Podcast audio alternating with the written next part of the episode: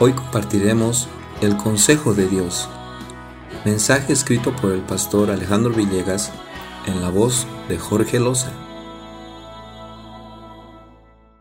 En la sabiduría humana, el consejo es el buen parecer que alguien puede tener acerca de algo basado en sus experiencias o razones humanas. En Dios es la opinión sabia y con conocimiento de la verdad sobre cómo hacer o determinar algo conforme a la sabiduría de Dios y su palabra. Consejo poderoso que sus hijos debemos guardar siempre, sin dejar que se aparte de nuestra vista y corazón. Hijo mío, no se aparten estas cosas de tus ojos, guarda la ley y el consejo. Libro de Proverbios, capítulo 3, versículo 21 porque esto nos hará entendidos en los tiempos de decisión y en las situaciones de dificultad, sabiendo que la mejor opción es adquirir el sabio consejo de Dios, evitando de esta manera muchos males y consecuencias negativas. Oirá el sabio y aumentará el saber, y el entendido adquirirá consejo.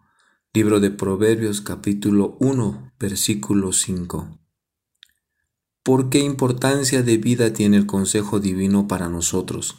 Si aprendemos a retenerlo como valioso tesoro, habremos entendido su incalculable valor que nos llevará siempre en triunfo, perseverando nuestras vidas firmes en la fe. Retén el consejo, no lo dejes, guárdalo, porque eso es tu vida. Libro de Proverbios capítulo 4, verso 13. Lo contrario sería caminar por la senda de los necios, viviendo la autosuficiencia de pensar que en nuestra opinión y consejo podremos resolver o decidir las cosas correctamente, sin entender que tal actitud solo demuestra la carencia de sabiduría y el existente riesgo de caer a la ruina en cualquier momento. En cambio, reconocer la necesidad de recibir un consejo con humildad conlleva sabiduría e inteligencia que nos guiará a Dios. El camino del necio es derecho en su opinión, mas el que obedece el consejo es sabio. Libro de Proverbios capítulo 12, verso 15. Porque los pensamientos del hombre y sus consejos dependen sólo de la limitada razón y lógica humana, las cuales quizás nos den una solución, pero no la correcta ni efectiva, acarreando mayores problemas y circunstancias no deseadas. En cambio, el consejo de Dios está fundamentado en la verdad de su palabra, aquella que nunca falla y permanece para siempre. Muchos pensamientos hay en el corazón del hombre, mas el consejo de Jehová permanecerá. Libro de Proverbios capítulo 19, versículo 21. Así es, porque en la eternidad y después de haber perseverado en esta vida, guiados por Dios, al final obtendremos grande galardón, porque Él mismo nos recibirá en su gloria. Me has guiado según tu consejo, y después me recibirás en gloria. Libro de Salmos, capítulo 73, verso 24 haciendo maravilloso el consejo para hacer notoria la sabiduría, porque Dios es la fuente de lo perfecto, para dar al hombre grandes beneficios y bienes sin número, como Padre amoroso que solo busca dar lo mejor a sus hijos. También esto salió de Jehová de los ejércitos, para hacer maravilloso el consejo y engrandecer la sabiduría. Libro de Isaías capítulo 28 verso 29.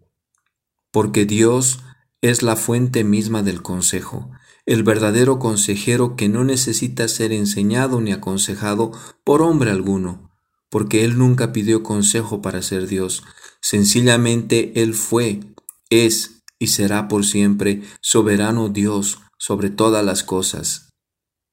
¿Quién enseñó al Espíritu de Jehová o le aconsejó enseñándole?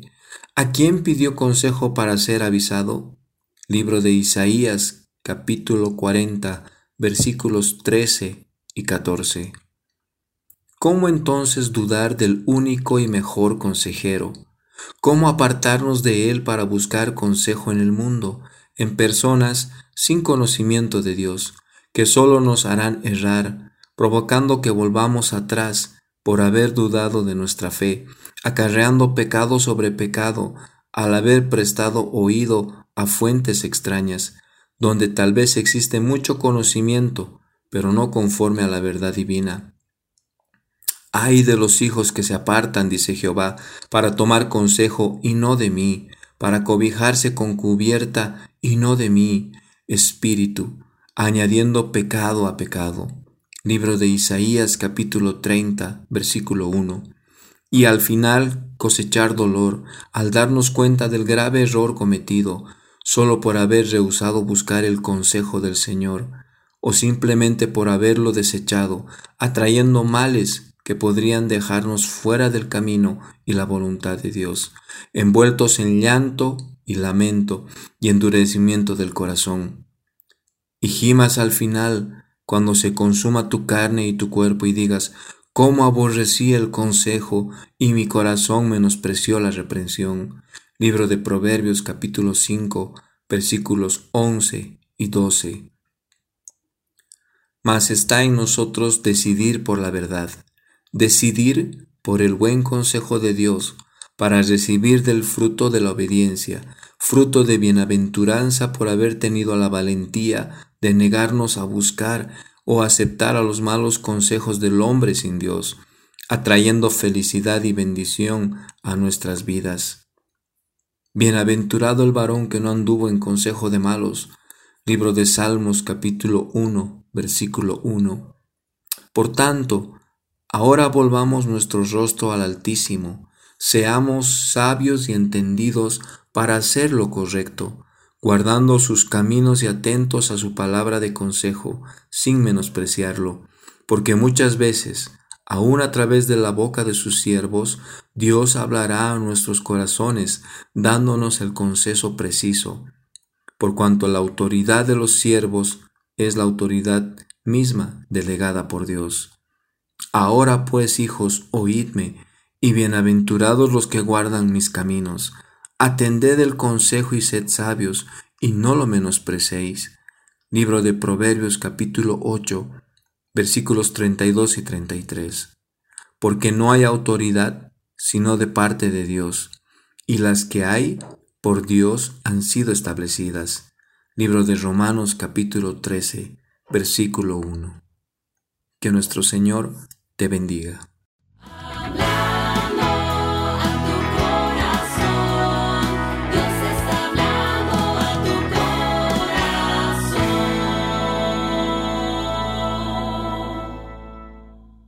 Si quieres escuchar más mensajes como estos, puedes buscarnos en nuestras redes sociales como Paraíso de Fe o en nuestra página web www.paraisodefe.com.